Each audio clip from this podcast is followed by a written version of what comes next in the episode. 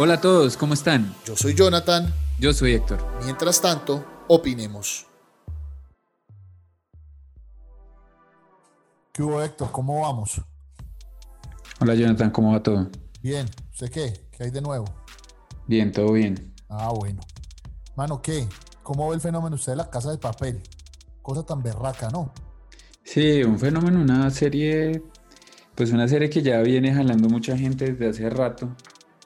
Eh, el diseña, las personas que lo escribieron y, han hecho todo el tema de producción, pues la han sacado del estadio porque uno ve un capítulo y termina viéndolo todo, viéndolos todos hasta que termine la serie y esperando que saquen la nueva, la nueva temporada o la nueva parte. Oiga, y usted es bien fan de The Walking Dead, ¿no? Sí, The Walking Dead es la serie, mi serie favorita. ¿Sí?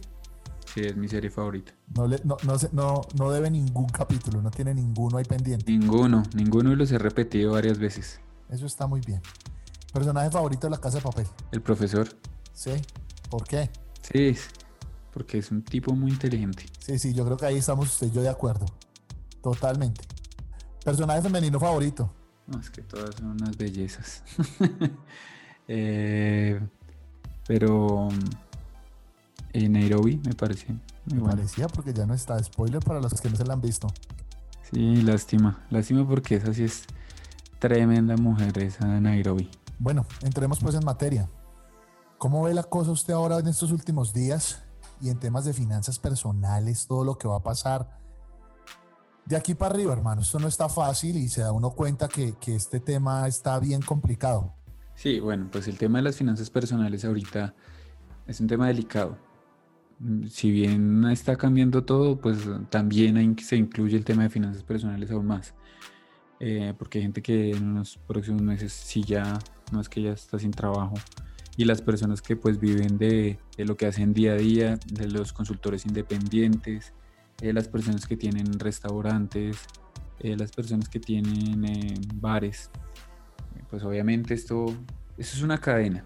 Entonces tuvo que cerrar el señor del, bar o el señor de la, de la discoteca o el del restaurante o el independiente que tenía eh, una persona que le ayudaba, pues eso impacta al desempleo. Entonces... Pero, eh, pero hay sectores que siguen creciendo igual, ¿no? O sea, está el fenómeno de mercado libre, crecimientos de no sé cuánto por ciento por encima del 300, 400, 500 por ciento en esta cuarentena. Entonces da uno cuenta que sí hay unos sectores que se están moviendo, que están teniendo eh, ventas financieramente están bien, pero uno se encuentra con gente que, que, en últimas el sector está bien y todo y no quieren pagar un arriendo, ¿no?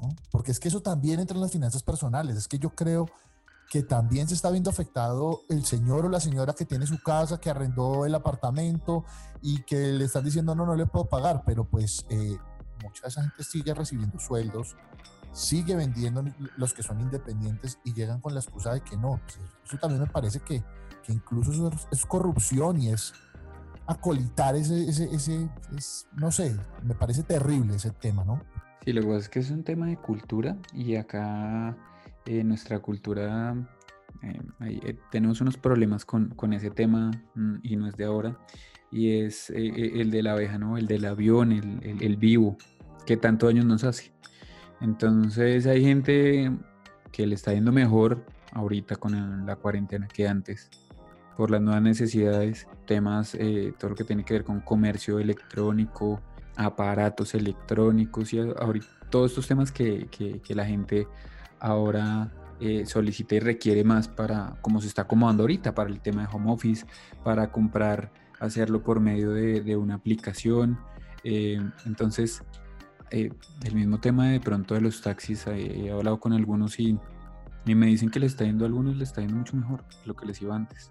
Obviamente ya no hay competencia, no están las plataformas, eh, pero pues también hay menos gente, pero la gente que está en la calle prefiere coger un taxi, así le cueste más, pero dice, vale más mi vida que montarme un Transmilenio. Pues hacen el pero igual tenemos, tenemos el caso de, de, Hugo Espina saliendo en noticias diciendo que, que no tienen, que nadie los está ayudando. Entonces es lo que uno no entiende, ¿no? Obviamente uno sabe que este señor no, no representa al 100% del gremio y que de hecho muchos están en contra de él pero pues uno sí se encuentra con eso, ¿no? Justo en ese, en ese gremio de los taxistas se, ve, se ven las dos caras de la moneda, ¿no?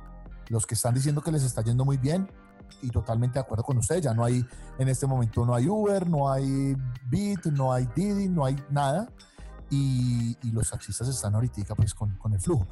Y, y, lo cual también es preocupante, ¿no? Porque quiere decir que si a ellos les está yendo bien sin competencia, quiere decir que aún hay mucha gente en la calle. Olvídese. Sí, es que es cierto.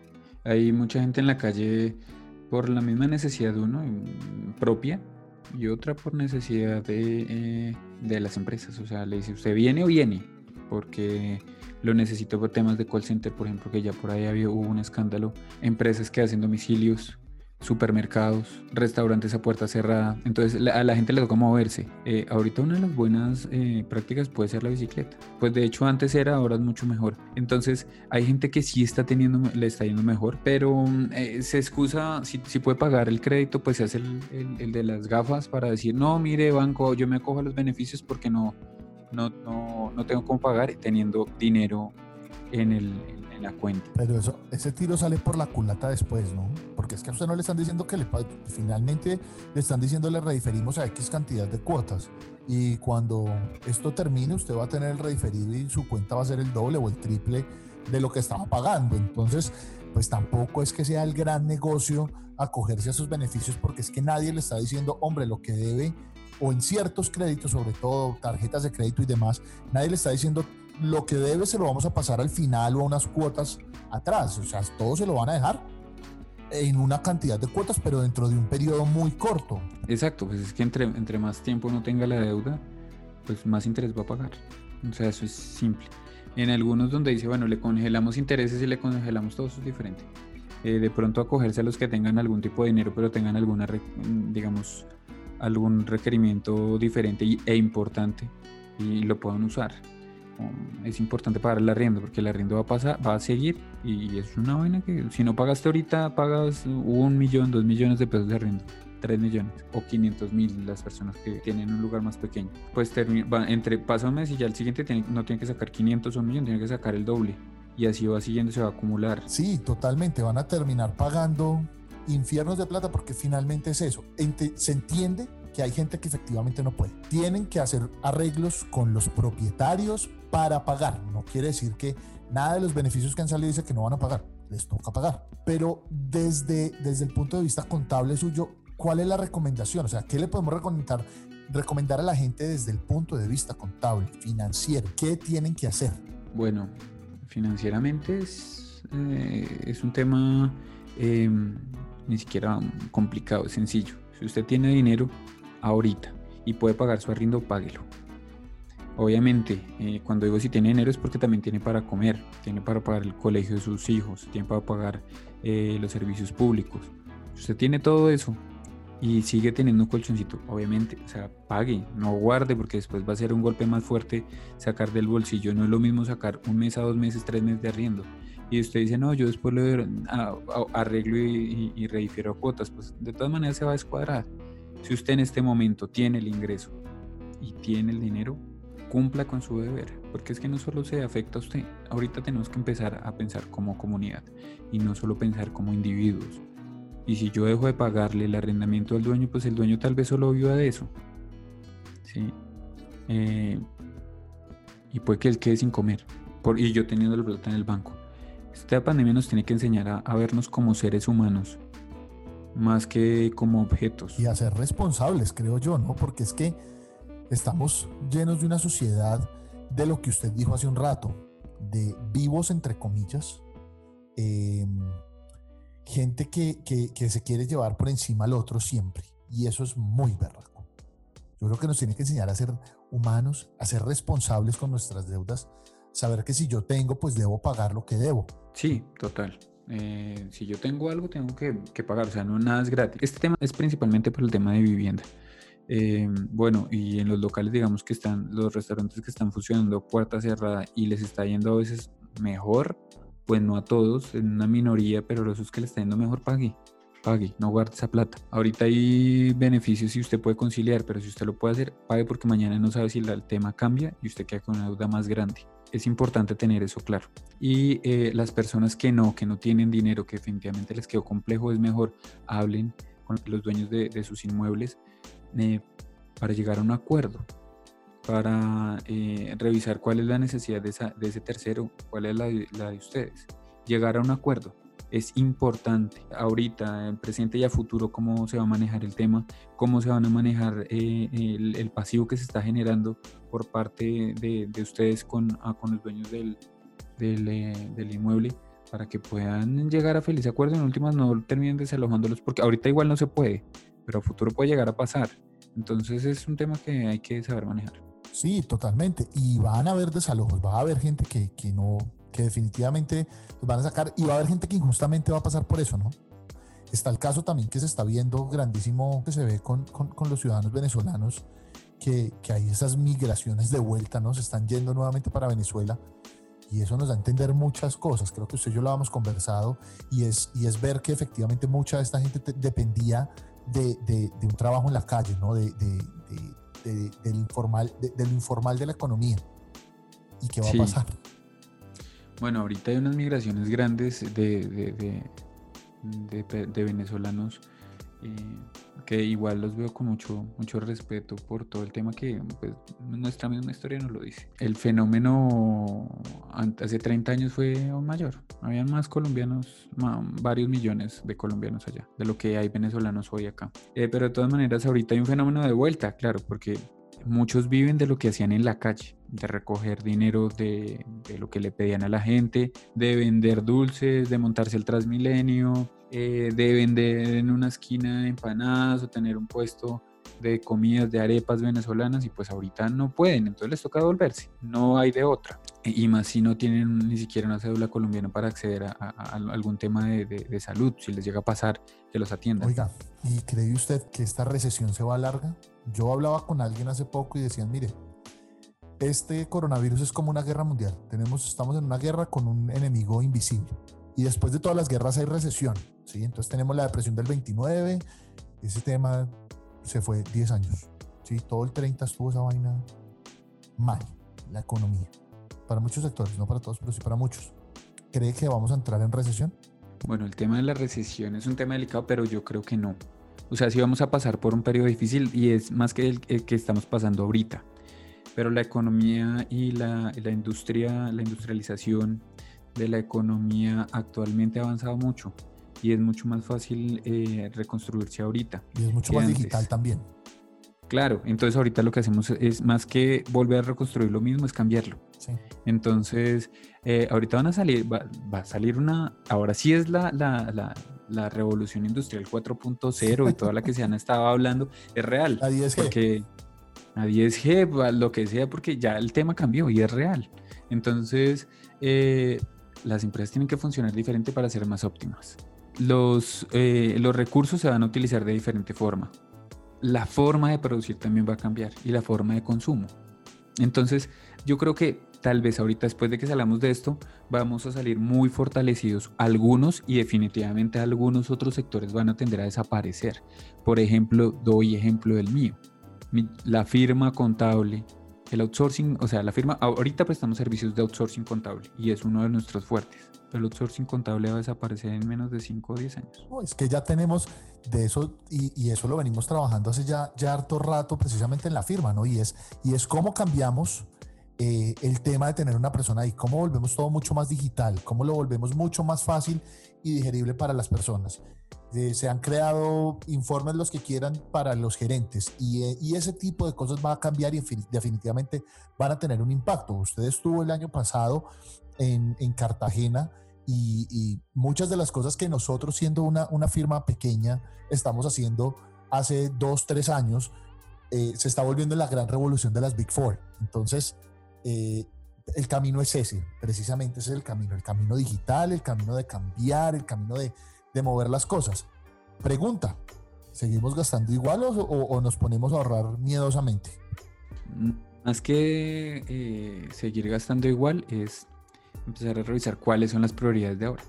Usted antes eh, gastaba más en restaurantes, yendo a Usaquén, el fin de semana yéndose a Sopó, eh, apenas tenía algo de platica y tenía tiempo, se iba para Cartagena o se iban para Medellín, o los que tienen más recursos se iban para Miami, o los que tienen más recursos se iban para Europa. Creo que el tema ahorita de viajar es un tema que hay que pensarlo bien. no solo por el tema del dinero, sino por temas de salud. Em, y lo que hay que hacer es reacomodarnos, reacomodarnos a cuáles son los gastos que se presentan ahora y con eso hacer una programación o un flujo de caja. ¿Cuánto más o menos ahora me gasto en mercado? Porque estoy seguro que me va a gastar más de lo que me gastaba antes en servicios. Mucho más. Claro, usted come tres golpes en su casa y picó antes de, almorzar y picó antes de cenar y tal vez eh, se le dio por hacer alguna cena especial, se, termina gastando mucho. Y después de comerle a uno por ver Netflix, entonces vamos a hacer un sanduchito. Sí, Exactamente. Y entonces eso también tiene que usted gasta más en luz, en agua. Entonces usted tenía un plan básico de, televisión por cable ahora dice, no, pues yo voy a pagar uno mejor porque ahora veo más televisión. No tenía Netflix, ah, no, pues ahora sí voy a tener Netflix. Entonces se reacomoda todo. Se reacomoda todo de una forma muy interesante. Estos cambios, nosotros eh, definitivamente uno eh, en, estas, eh, en estas épocas uno decía como todo está cambiando y, tenemos que reacomodarnos y eso está chévere, en serio. Eso es eh, interesantísimo, a mí me gusta. ¿Viene con retos? Sí. ¿Viene con bajones? Claro, obvio. Cualquier cambio viene con bajones. Lo importante es saber cuándo en este cambio me cae, cómo me levanto, si me levanto más fuerte. ¿sí? ¿Cuál es la oportunidad que viene? Eso es una frase de cajón que ahorita todo el mundo está, habla. Dice, no, es que en los problemas hay que sacar oportunidades, pero es verdad. No es mentira. Hay que sacar las cosas adelante. Y si usted... Para la muestra un botón, mírenos a nosotros pues dos. Mírenos a nosotros dos que... Ahora de locutores hace un año, y podcasters duro. Hace un año que estábamos haciendo. Estábamos en la oficina, teníamos una oficina con sala de juntas, tú tenías la, tu oficina de dirección, yo tenía la mía también, estaba en la oficina donde estaba el staff, eh, y ahorita está cada uno en su casa trabajando y procurando por cambiar, renovarse y ser mucho más eficiente y efectivo.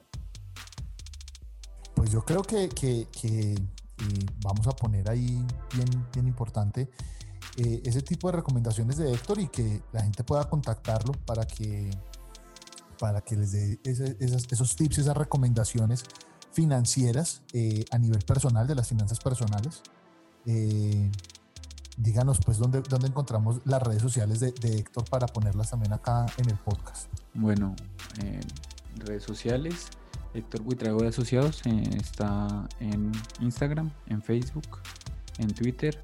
Tenemos la página que es www.hectorbuitrago.com y mi celular es 300 347 7544. No hay que afanarse, mi mensaje es no hay que desesperarse, no hay que afanarse una forma, hay que afanarse, pero en una forma eh, que pase la raya. Hay que hacer las cosas bien. No, y que, y que, y que eh, del afán no queda sino el cansancio. Y realmente lo que necesitamos ahorita es estar tranquilos. De hecho, hay que estar bien en casa. No nos ganamos nada estresándonos y, teniendo crisis dentro del hogar, depresiones y cosas terribles, ¿no? Un consejo a los mandatarios locales y al, y al presidente Sería uno solo, uno solo. Sería, llegó la hora de aplicar realmente el tema de economía naranja. Tenemos que ser un ejemplo y volvernos la capital de todo lo que se puede hacer desde casa, de lo virtual, Colombia, Bogotá, Medellín, eh, Bucaramanga, Barranquilla, todo, hasta los pueblos, mejorar el tema de conexión y empezar acá a prestar servicios que se puedan prestar desde casa a Latinoamérica, a Norteamérica, Europa. Tenemos que capacitarnos en otros idiomas para llenar el mundo. Ahorita el fuerte de eso está en la India, pero nosotros podemos serlo, porque eh, los colombianos somos trabajadores y nos adaptamos muy fácil, porque eh, hay mil ejemplos. De, mire, antes este tipo era un gerente y terminó manejando un taxi. No quiere decir que ahora sea menos persona. Es un tipo que se adaptó a la nueva realidad porque antes de esto no tenía trabajo y lo hizo. Entonces llegó la hora de, de, de renovarnos, convertirnos y aprovechar esto para volvernos una potencia en servicios eh, a distancia. Totalmente, totalmente. Entonces, dejando hasta ahí, vamos a cerrar con una canción, un pedacito de una canción de Mac Miller que se llama Good News. Es una canción que me gustó mucho. Eh, escúchenla, es bien chévere. Y ese álbum de Mac Miller póstumo, el Circles, es bien chévere. Héctor, eh, nos hablamos. Vale, nos hablamos entonces para la próxima. I spent the whole day in my head. do a little spring cleaning. I'm always too busy dreaming. Well, maybe I should wake up instead. A lot of things I regret, but I just say I forget. Or can it just be easy? Why does everybody need me to stay? Oh, I hate the feeling but you're underneath the ceiling. Got the cards in my hand, I hate.